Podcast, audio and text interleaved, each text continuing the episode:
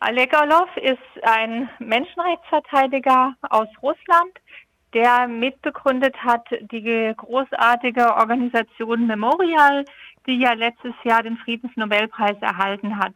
Er selber ist von seiner Ausbildung her Biologe, ähm, macht aber seit 40 Jahren praktisch Menschenrechtsarbeit. Und wir von der Gesellschaft für bedrohte Völker und ich persönlich haben ihn ähm, im Zusammenhang mit den Kriegen in Tschetschenien ganz gut kennengelernt, weil er einer der wenigen in Tschetschenien gearbeitet haben und dort Menschenrechtsverletzungen an den Zivilisten ähm, aufgezeichnet haben, ähm, auch Prozesse geführt hat und sozusagen an der Seite der Opfer ähm, gestanden ist. Damals hatte Memorial ja auch noch ein Büro in Grosny, in der Hauptstadt von Tschetschenien. Ähm, und äh, Sie wissen das äh, selber, Natalia Estemirova war damals die Leiterin dieses Büros von Memorial und sie wurde ähm, 2015 ja ermordet. Also ähm, Alek Orlov ist für uns da sehr stark eben mit dieser ganz konkreten Menschenrechtsarbeit verbunden und dafür steht er auch.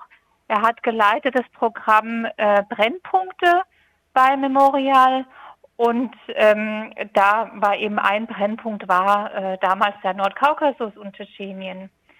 Und so er ist er ist so vom persönlichen Umgang ein sehr, sehr, sehr angenehmer, zurückhaltender Mensch mit viel Humor. Ähm, und es ist immer eine Freude gewesen, mit ihm zusammenzuarbeiten und ihn auch selber zu treffen.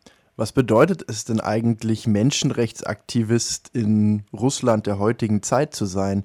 Denn da hört man ja aktuell nicht so viel. Also es ist kaum mehr möglich. Die Räume für zivilgesellschaftliches Engagement, besonders Menschenrechtsarbeit, sind ja immer, immer, immer kleiner geworden.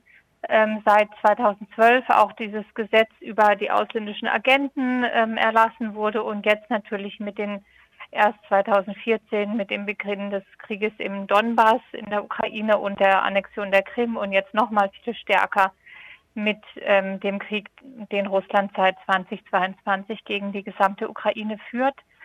Und ähm, viele sind gegangen, viele ähm, haben gesagt, sie, sie halten es nicht mehr aus, sie sind so bedroht. Und es stimmt auch. Also man soll alle verstehen, die ähm, aus einfach, ja, um, um zu überleben sozusagen Russland verlassen haben. Und Alek Orlov hat eine ganz bewusste Entscheidung getroffen, dort zu bleiben. Und das hat er auch nochmal in dem Schlusswort ähm, des Prozesses gestern betont, dass er nicht bereut, da geblieben zu sein, weil er meint eben, dass seine Stimme ähm, in Russland selbst wichtig ist, also dass man sie dort hört. Und ähm, ja, das denke ich, ist, ist einfach so ein, ein Kennzeichen auch von ihm. Ähm, und man kann heutzutage, also ist es wirklich sehr, sehr schwierig, tatsächliche Menschenrechtsarbeit vor Ort zu leisten.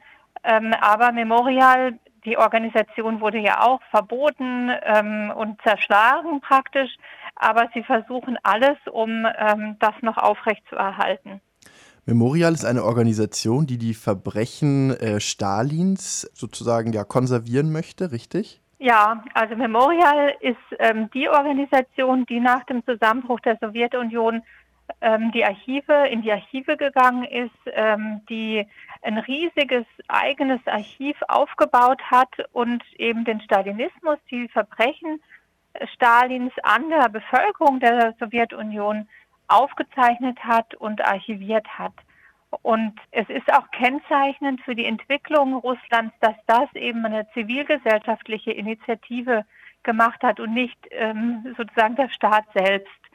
Aber diese Arbeit ist so wichtig und verdienstvoll und ähm, für die Zukunft essentiell, ähm, dass man das gar nicht hoch genug würdigen und einschätzen kann. Weil ja die Situation heute sich auch dadurch erklärt, dass eben diese Aufarbeitung nicht in einer breiten gesellschaftlichen, in einem breiten gesellschaftlichen Diskurs oder in einer großen Debatte ähm, aufgenommen wurde. Alek Arlov, er ist zu 150.000 Rubel Strafe verurteilt worden. Das sind ungefähr 1500 Euro. Klingt erstmal nach einer milden Strafe. Anlass war ein Ein-Mann-Protest auf dem Roten Platz und ein Artikel mit dem Titel Sie wollten den Faschismus und sie haben ihn bekommen. Was ist denn Oleg Orlovs Position in Bezug auf sein Heimatland? Er ist jemand, der die Entwicklung in Russland, gerade auch die politische und die gesellschaftliche Entwicklung seit vielen Jahren sehr genau beobachtet. Und er hat in diesem Artikel sich mit Anzeichen von Faschismus ähm, und Kennzeichen, Charakterzügen faschistischer Gesellschaften auseinandergesetzt und hat ähm, ja da in diesem Artikel praktisch nachgewiesen, dass ähm, Russland sich in Richtung Faschismus beziehungsweise in eine faschistische Gesellschaft ähm, verändert hat. Und das ist natürlich eine riesige Provokation und ähm, praktisch diese Reaktion, ihn deswegen anzuklagen, zeigt ja, wie angegriffen sich da auch der Kreml gefühlt hat. Ähm, trotzdem würde ich sagen, dass, also das sagt Oleg Orlov auch selber, dass er sich verbunden fühlt mit Russland, dass er sozusagen ein Patriot ist. Er hat auch schon demonstriert mit der ähm, russischen Verfassung in der Hand. Also er fühlt sich sehr verantwortlich für dieses Land und für die ähm, Bürgerinnen und Bürger, die dort leben. Und be, ja, betrachtet natürlich in großer Sorge, was da, was da passiert, ähm, besonders einfach auch seit Putins Machtantritt ähm, im Jahr 2000.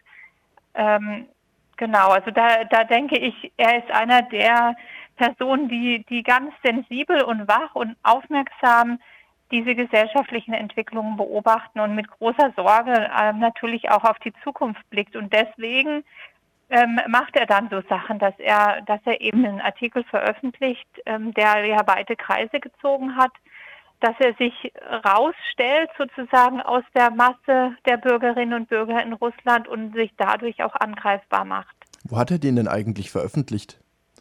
eigentlich in der italienischen Zeitung. Also der ist gar nicht erst in, in der russischen Zeitung erschienen, sondern in mehreren europäischen Zeitungen. Er ist auch in, in Deutschland abgedruckt worden ähm, und hat eben international Öffentlichkeit erzeugt.